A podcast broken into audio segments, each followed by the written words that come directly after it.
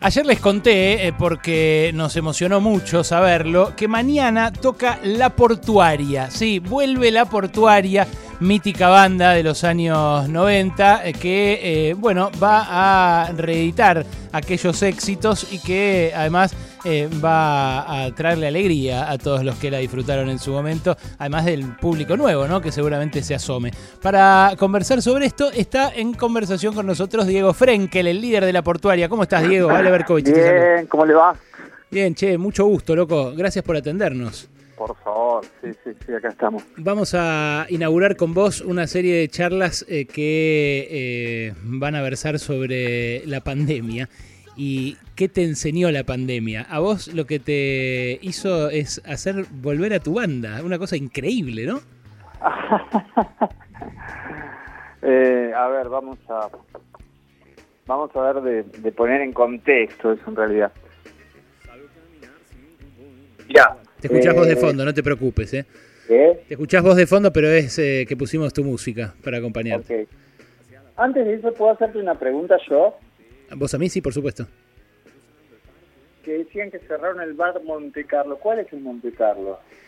El, el Monte Carlo es, está en Palermo, acá en, ahora te voy a decir la esquina exacta, pero está acá en Palermo eh, y es uno de los viejos donde todavía tocaban, donde todavía tocaban algunos eh, solistas del ciclo eh, este de bares notables, ¿viste? De la ciudad. Ajá. es en, ahí me están averiguando bien la esquina. No, no lo ubico, ¿viste? En, en, Paraguay y Rabiniani es el Monte Ah, sí, lo recontra tengo, sí, sí, sí. Una cagada. Pero escúchame, cuando dice que cierran, ¿no? Sí. ¿Están refiriéndose a que cierra el bar por, bueno, bueno, por lo económico o que el edificio y todo? Te repegó la noticia, Diego, te repegó la noticia. Eh... No, no, es que me pega la noticia, pero ligada a un montón de cosas que tienen que ver con la ciudad, ¿viste? Que necesito poder decirlo públicamente, casi como un como un llamado de atención, con tantos temas graves que nos, que nos este, digamos, que nos toman y con tantos reclamos de, situaciones mucho más eh, primarias, eh, a veces hay cosas que quedan de lado. Entonces, digo, la destrucción idílica del patrimonio cultural de Buenos Aires no tiene no tiene registro, o sea, no no pasa dice pasa solamente en las ciudades del mundo donde bueno están gobernadas por gente históricamente que hace negociados con, con el con la construcción, etcétera, ¿no? Entonces digo, hay que hacer algo para que esto se termine. No sé, yo vivo en un barrio bastante lindo. ¿A dónde digo? ¿Eh? ¿A dónde? En Coblan. Ah, mira. Y, paso y veo que tiran una casa que es, por decirte, de los años 40, de una construcción muy singular. Claro, porque está fuera del, no sé, del, del de eso que de, la cuestión patrimonial de protección, porque además que es hasta el 35, por decirte un ejemplo, ¿no? Sí. La revienta. Y si no, bueno, enseguida hacen algo para poder reventarla igual. Digo, hay que hacer algo, porque no es absurdo, o sea, no sé, es una conciencia muy muy baja de lo que es el patrimonio cultural, arquitectónico. Después esas mismas personas se van a Europa a ver qué lindas son las casas en Europa. Es incomprensible. Es un tema, como yo vivo acá, soy porteño, lo tengo que decir, me parece que está bueno, ¿viste? Como que empecemos a tomar conciencia de lo que tenemos, porque si no, entramos, vivimos en la lógica de lo que no tenemos, de lo que podríamos tener, de lo que de uno hubiéramos sido, de una fantasía, y ahí es cuando desvalorizamos lo que tenemos. Y Buenos Aires es una ciudad que todavía, todavía le queda, por decirte, un 30% de lo que fue, ¿no? Eh, digamos, fueron reemplazadas un montón de, de, casas, arquitectura, bares, por, no sé, por algunos negociados de ingenieros de distintas dictaduras para hacerte un bloque. En fin, pero esto lo digo no para quejarme, sino para llamar la atención. No, es, re, es recopado lo que estás diciendo, digo. Eh, yo coincido 100%, además este año fue especial, pero es cierto que hay un descuido por el acervo cultural y, también es cierto que, que, ese acervo cultural tiene proyecciones sobre el arte. Eh, o sea, lo edilicio.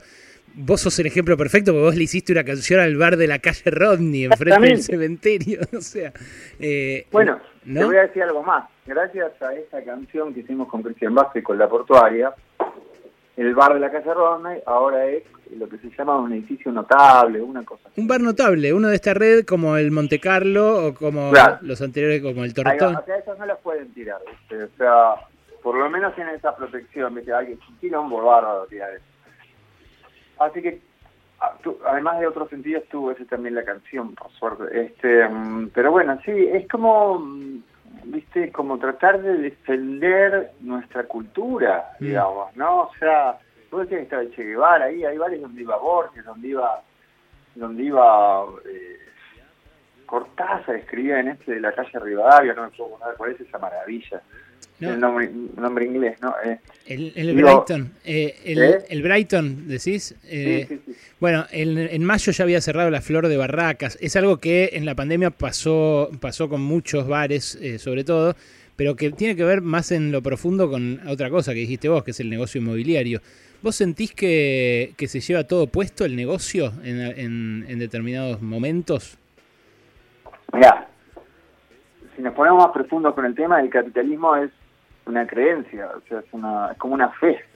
O sea, que tan exacerbada está la fe en el capital, concretamente, que no ve, es abstracta esa fe. Es decir, no ve y se lleva puesto patrimonios culturales, eh, grupos étnicos y humanos, genera guerras, se lleva puesto la naturaleza y el planeta en nombre de una fe muy brutal, ¿no? Es una fe una creencia casi, qué sé yo, ¿viste?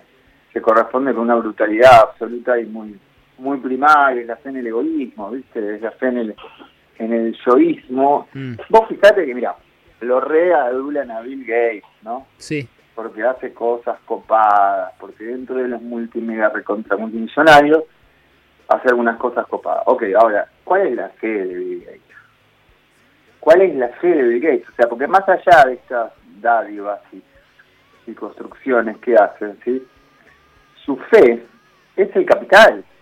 O sea, lo que lleva a que una persona tenga más plata que, no sé, que una nación entera, que, no, que ya no es material, ya es absolutamente abstracto, sí. Eh, es una fe, una creencia. Qué bueno, ¿viste? Si nos vamos más profundo, el puritanismo que, que pobló Norteamérica lo, lo, esto lo promovió, ¿viste? O sea, es como está está está en, como es como una religión realmente, no no no es un chiste, ¿entendés? O sea, no se y ves mucha gente no cuestiona, o sea, es rico y bueno, claro, es rico, se la ganó, no, no, o sea, querido, no, la plata es un mecanismo, o sea, mm. un mecanismo. Yo gano, me vuelvo multimillonario porque hay un sistema que permite que la acumulación de riqueza sea infinita, no pasó, digo, desde la Edad Media que no tenemos un registro así de distribución, estoy seguro. no, es así. Es, un dato duro. Sí, sí, eso lo probó Piketty en sus últimos, en sus últimos dos bestsellers eh, que precisamente hicieron esa arqueología de datos, pero, pero esto que vos decís, lo de, lo de que las reglas permiten esa diferencia obscena, lo dijo la semana pasada un ministro de Trabajo de, Clinton, ni siquiera un revolucionario, un tipo que fue ministro de Trabajo de Estados Unidos, eh, y decía esto, le adjudican eh, esa desigualdad al mercado, pero en realidad el Estado es el que crea las reglas en las cuales se desenvuelve ese mercado y así termina todo de, desigual. Eh, claro. Y es, y es así. Lo que, sí. Lo que pasa es que tenés un ejército de multimillonarios que, por ejemplo, en este país les pones, no sé, un, un, impuesto que no le mueve ni la, no sé, qué es eso, nada, o sea, no les cambia, no se, no se dan ni cuenta y te quieren parar un país, ¿viste? Entonces es complicado también, ¿viste? O sea, yo soy de la creencia de que de a poquito hay que dar vuelta a esto, pero para darle vuelta hay que hacer que, que digamos que hay que empatizar con todo el mundo para que todo el mundo internalice una creencia nueva. O sea, por ejemplo, previo al casamiento igualitario, no la gente en, gran parte de la gente no entendía esa posibilidad, la veía como extraterrestre.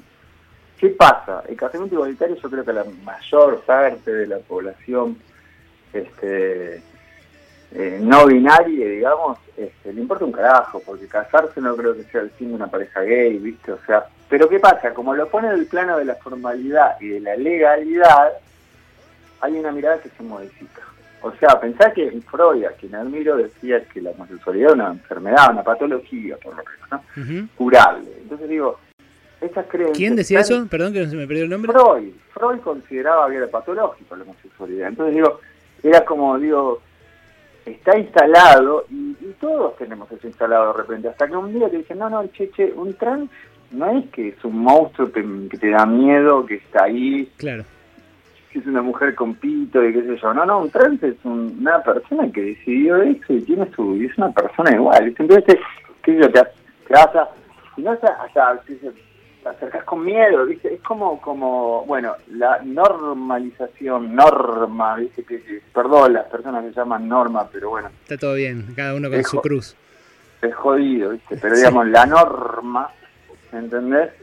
De alguna manera es un poco como, como lo que se instala como el, como el sentido común, digamos. Y el sentido común de este, de este mundo hoy es que el capital es, eh, es el alcance más alto que puede tener un hombre. Es muy loca esta, es muy loco cómo llegamos a esto en esta entrevista. Estamos hablando con, con Diego. No, no, al revés, loco, una masa. Es Diego Frenkel, es el cantante y líder de La Portuaria, que vuelve mañana, que va a tocar en Niceto y que eh, nos atiende precisamente por eso. Y te queremos preguntar de eso, Diego, pero es muy, muy interesante lo que estás diciendo, así que casi no hablamos de música todavía. Eh, vos eh, tenés un. no te puedo dejar de preguntar esto porque siempre que te escucho, que te escucho mucho, ayer pusimos Perfidia, por ejemplo, una versionaza la que hicieron de Perfidia con la portada. Eh, la pusimos al aire acá, pero yo los escucho mucho en plataformas, ¿viste? Cuando te dejas llevar por el algoritmo. Eh, y bueno, les copa a mis hijos lo, más gitero de la portuaria, tienen 2 y 5 años, o sea, tenés un público muy renovado ahí. Eh, y siempre que te escucho con mis hijos en el auto, me acuerdo de tu papá, de Roberto Frenkel, porque yo, no sé si sabes, soy economista. Yo ah estudié lo mismo que él. Y me pregunto, Roberto Frenkel es un economista súper, para los que no lo conocen del público, les digo, es un economista súper respetado, eh, fundó el CEDES, un centro de estudios recontrapulenta, eh, es académicamente, nada, consultado por empresas, gobiernos. ¿Hablas de estas cosas con él? Um, no tanto. Eh no tenemos las mismas opiniones.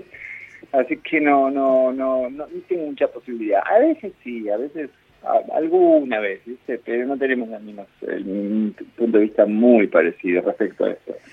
Pero bueno, eh, las personas van cambiando con el tiempo, algunas, pero sí puedo decir que más mi infancia, él sí me hablaba de la distribución y eso. Mira. Después, bueno, empezamos a tener puntos de vista muy distintos. Vos esto que decís ahora de que en las ciudades donde gobierna la gente que piensa los negocios o que piensa solamente en negocios pasa esto de que se sacrifica el, patrimonio cultural. ¿Eso sentiste también a nivel nacional durante el gobierno de Macri, por ejemplo? Pero el gobierno de Macri es un gobierno de, negociantes, ¿no? Digamos, ah, yo prefiero sintetizar ahí, digamos. Voy a lo sintético, porque si no parece que hubiera que dar vueltas eh, el, gobierno de, esta gente que se acaba de ir, más allá de ser bueno o mal gobierno, que es como la conceptualización, esta idea de que un gobierno es bueno o malo porque es eficiente, ¿no? Bien, está todo dentro de la misma idea. O sea, hacen bien o hacen mal, el, no, no se trata de eso. No se trata de eso, se trata de qué objetivo tienen. Mira, yo este gobierno de Alberto Fernández, muchas cosas la verdad no me gustan pero, pero bueno, yo tengo como, entiendo, entiendo que él, mucha gente de su equipo, unos me gustan mucho más que otros, ¿sí? Este, tienen una intención. O sea, su intención no es hacerse rico, no es este sostener la fe del capital, o sea, ni fue así lo de Cristina tampoco, más allá que digan lo que digan, su vida y qué sé yo. Digo, sería muy tonto pensar que que todo ese esfuerzo intelectual, político, ideológico tuviera un objetivo espurio al margen de las macanas que puedan pasar, digo, ¿se entiende? El gobierno de Macri, toda la gente que gobernó con Macri, toda la gente que gobernó ahí, más allá de algunas facciones, algunas facciones de gente que está en roles menores, salud y esto, es gente que sube un gobierno para poder instalar un sistema ya obviamente muy caduco, este patriarcal, hegemónico, este, brutal, machista, clasista, racista, xenófobo, todo en función de llenar las arcas de un capital. lo que se podría traducir otra vez es un gobierno de delincuentes, bien, bien este, armados en universidades extranjeras, Harvard y qué sé yo, que Mm. son universidades que crían, digamos, un pensamiento delictivo justificado por una teoría económica. ¿Qué es el, el neoliberalismo? Es un pensamiento delictivo justificado por una teoría económica que tranquiliza a los espíritus como un poco más blandos que no pueden pensarse a sí mismos, que decir, no, no, querido, no, no, si vos esclavizás a alguien, tenés que hacerte un planteo ético. Si vos pensás que está bien tener una casa de 10 millones de dólares y pagarle a la empleada doméstica 15 lucas por mes, ¿sí?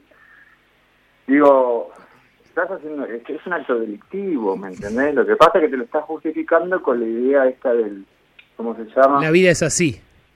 La vida es así, los pobres siempre existieron y esta mierda, como como esta palabra que se instauró en el macrismo del automérito, La meritocracia. Sí, ¿entendés? sí. Entonces digo, yo no no no tengo emociones como rabia, odio a esto, ¿eh? Hablo con la demencia de una persona que tiene sintiente, ¿viste? Sí, Digamos, sí, se, pero nota, no... se- nota que muy bien no te cayó, digamos. Queda bastante, ¿Eh? queda bastante ¿Eh? claro que muy bien no te cayó, digamos, el gobierno de Pero es Macri. que no es muy bien, no me cayó. Me importa un carajo lo personal de Macri o lo que fuera. Estoy No, no, diciendo su gestión. Estoy, estoy diciendo que, que yo creo que gran parte del mecanismo es confundirnos, ¿entendés? Mm. Yo creo que vos te sentás a hablar en la más profunda intimidad con una persona como Macri o esa señora Michetti o, que, o, o no sé, no sé, ponerle el, el ex ministro de, de Transportes, ¿viste? O, o el esa gente, te sentás a hablar en la profunda intimidad y ellos creen seriamente que son merecedores de una vida distinta, ¿sí? Y que no importa si se a costa de otros. Sí, sí. Entonces yo entonces yo pienso que, que, que se trata de una cuestión de pensamiento profundo, no de eficiencia o no eficiencia. Está clarísimo, Diego. Estamos hablando con Diego Frenkel. La última te la tengo que hacer sobre el show, Diego, porque hay mucha gente No, que... no, no, perdón, o sea, hablemos de la portuaria. Yo, eh, o sea, es un peligro cuando yo hago una nota porque además sabiendo con quién hablo, digo, me engancho en el contexto y aparte arranqué escuchando eso que me irritó bastante de, de- de- de que cerró el bar Monte Carlo y, y- y soy un defensor de- de- de- del valor y el patrimonio cultural. Yo Bueno, sé, hablemos de la portuaria. contame- el. Contame sintéticamente cómo se les ocurrió volver mañana y qué tipo de show van a desgranar desde Niceto a las 22, mañana jueves. Mirá, no se nos ocurrió. Lo que pasó fue lo siguiente. Nos encontramos este, viendo eh, un concierto increíble que se había extraído como su parte, digamos, visual, audiovisual, Ajá. de la en obras en el 94 presentándose junto a la agrupación artística de La Guarda, Teatro Aéreo, etcétera. Ese show fue antológico, histórico, ¿viste? La locura de la portuaria ¿sí? hizo que nos separáramos y eso se perdiera Mm. o sea, se extraviara. Salió el disco con el audio, está buenísimo, Sí. se, se recuperó. Apareció, extraño y locamente apareció, se digitalizó y flasheamos, lo vimos locos cuando lo, cuando lo vimos. Y entonces nos encontramos en un Zoom, en este, en este pandémico momento donde además todos estábamos sin gira, sin show, sin viajes, y nos permitió la posibilidad de decir, che, qué lindo, ¿no? Ahí vimos que vibraba una energía linda. En eso yo venía hablando con Diana Gruber, que programa Niceto por un show mío, con mi proyecto electrónico, con Fake Electronic, que fue todo lo que estuve presentando el último tiempo y que después seguiré también. Entonces, me dijo, che, ¿y la portuaria? Y mira qué loco, estamos conectados por esto ahora, hace un par de años nos sentamos, pero nada. Entonces, bueno, le propuse a todos y fue muy increíble que fue el staff más original que pudiera haber, porque Axel Krieger hace 25 años que no tocó, que no tocaba en ninguna formación de la portuaria. Y como nuestro baterista original dejó literalmente de dedicarse a la música, este y que nos venía acompañando, que estuvo en alguna reunión de la portuaria y que además es amigo nuestro de- del riñón, como dicen los, los muchachos. Sí. Este, eh, Esa malea. formó Cla- Cla- Clapton, mi primera banda, y después siguió con el Sexteto Real, con, que es parte de la portuaria, y yo grabé tres discos con él, y tuve una banda con él que se llama Belmondo, en fin, es un amigazo, alguien muy querido, y siempre como, nosotros somos como una especie de, de hermanos, ¿viste? de todos, que en escala tenemos edades este, exactamente desde 51 a 57, y Fer es como el hermano mayor, dice que aparece a veces, es como un ordenador, ¿viste? Sí. y, y nos ayudó mucho en este momento y bueno, dijo, bueno, dale, yo me, me tomo el, me hago cargo de este ser el batero de esta portuaria. Entonces estamos Chamalea, que, que podría que tiene libros hablando de su historia. No, que es muy capo, claro, sí, posta. Es que son como. yo vi la lista el, el, fin de semana, salieron en tiempo, en una entrevista con, con, vos, y no me acuerdo si con. ¿Quién era el otro? Sebastián. Eh, Sí, eh, que también hablaba ahí. Y cuando vi la formación dije, loco, yo me tiro de cabeza. Está Axel Krieger, que me volaron la cabeza todos sus discos solistas, los sonidos que mete, en general, los que metía en aquel, en aquel en aquella portuaria, pero también en sus discos. Y, y o sea, una cosa de locos lo que se va a ver mañana. ¿Cómo ensayaron? ¿Pudieron preparar? Arrancamos con unos ensayitos, primero eh, pasándonos cosas por, por Zoom, después cuando todo como de a poco. Después unos ensayitos acústicos en, la casa de Sam, en la casa de Axel, eh, hasta llegar a un ensayo, de ensayo y ahora estamos ensayando en Niceto y ahora hacemos un ensayo general y mañana es el show que no sé si, bueno, debes saber que ya ayer se habilitaron las entradas presenciales, quedan poquísimas. Si la gente quiere sacar, tiene que meterse ya. Ah, pero quedan presenciales. Bueno, decime a dónde quedan presenciales para la eh, portuaria. Tienes que estar en niceto.com, no sé, o Passline, ¿sí? Así que si lo quieren anunciar durante el día, porque la verdad, no, sé si quedan, pero ayer quedaban algunas, son muy pocas. Son 100 en un lugar de eh, mil personas de capacidad. Acá tengo... Lo exclusivo que es. Acá tengo el sitio nisetotickets.com.ar. Olvídate que se van a se van a agotar en lo que queda de esta No, no, ya sé, pero por eso digo, si quieren este... quedan, quedan presenciales entonces y si no, el que no llega también ahí en nisetotickets.com.ar compra el pase para verlo virtual en vivo. Obvio, sí, está buenísimo igual porque va porque es una peli, ¿viste? Como, sí, sí. Es como realmente, aparte el repertorio es muy selectivo, es como una situación muy singular. Che, hay mucha gente que me está em, comentando todo lo que te quiere y lo que te escucha de la época de la portuaria, pero que no te había escuchado hablar de estas cosas. Eh, ¿Pensaste en, participar más activamente en la política o, meterte un poco más, hacer algo así? Viste que como yo me dedico al arte, no, no, no puedo meterme, o sea, no tengo tiempo, energía, pero digamos, y tampoco sé si me interesa. ¿eh?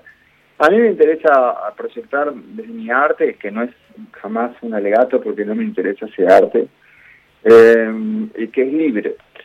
Pero pero cuando tengo oportunidad de hablar, mira, una vez yo, yo tuve un programa de radio en Nacional Rock, este, dos años. Mira.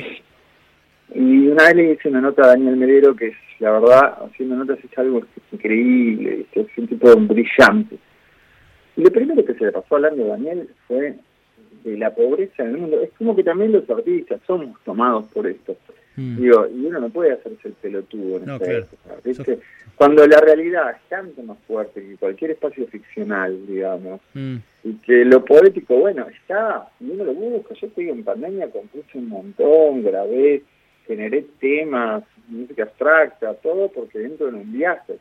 Ahora, hay que encontrar lo poético en esta época, no es sencillo, ¿viste? Entonces digo, cuando te vas por, que estás por meter con la poética, te aparece la realidad.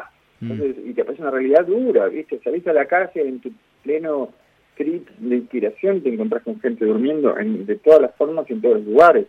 No es chiste. Entonces, eso, ¿cómo no te va a tocar? Tienes que ser una, piedra. No, incluso tus compañeros. Y, no, entonces ahí uno empieza a profundizar. Es bueno, a ver, ¿quién piensa más o menos dónde me engancho? Si querés que te diga algo, yo, por la, digamos, no sé cuáles diferencias que puede haber energéticas, algunas cosas. Yo banco mucho lo que dice Grabois. O sea, me, ¿Lo que dice Grabois sobre la Tierra? Sí, sí, me encanta cómo piensa me parece que está clarísimo lo que dice. La tierra es de todos. Mira, yo tengo una gran experiencia viajando por Argentina. Digo, pocas personas viajan tanto como los músicos, ¿viste? Sí, claro. Eh, que somos como unos nómades. Sí, sí. Literalmente. Este año fue rarísimo para estar todo el tiempo en mi casa. Nunca había estado tanto tiempo en mi casa seguido, ¿eh? jamás. Mira. Eh, desde los 19 años. Eh, no sabía de qué se trataba. y pensá que a 60 shows por año, de repente uno está en todos lados todo el tiempo. Sí, sí. Entonces, eh, una cosa que observaba yo cuando viajaba era que hasta en el confín más lejano de, Argentina, te estoy hablando de Tierra del Fuego, el camino creo que entre Ushuaia y, Río Grande, las dos ciudades grandes que están ahí, eh, todo, hasta el último rinconcito, vos vas por caminos que incluso en ese espacio están, son más acotados los caminos y enseguida a tu derecha y a tu izquierda hay un alambrado. Un alambrado que lo que hace es separar el camino, por ejemplo, de una sierra, una montaña, un lugar con un río, ¿no? Y, y, ahí eh, llegás a entender el absurdo del concepto de la propiedad privada. Ahora, porque me voy a poner un poquito más. No, claro, porque no es, vos decís, no es un campo productivo, no es un lugar donde haya ganado o Claro, pero además el concepto de propiedad privada, que mucha gente dice, entonces si te van a meter en tu casa, ¿te gustaría? No, no, o sea, ¿qué tiene que ver? ¿Qué tiene que ver, muchachos? ¿Qué tiene que ver mi casa?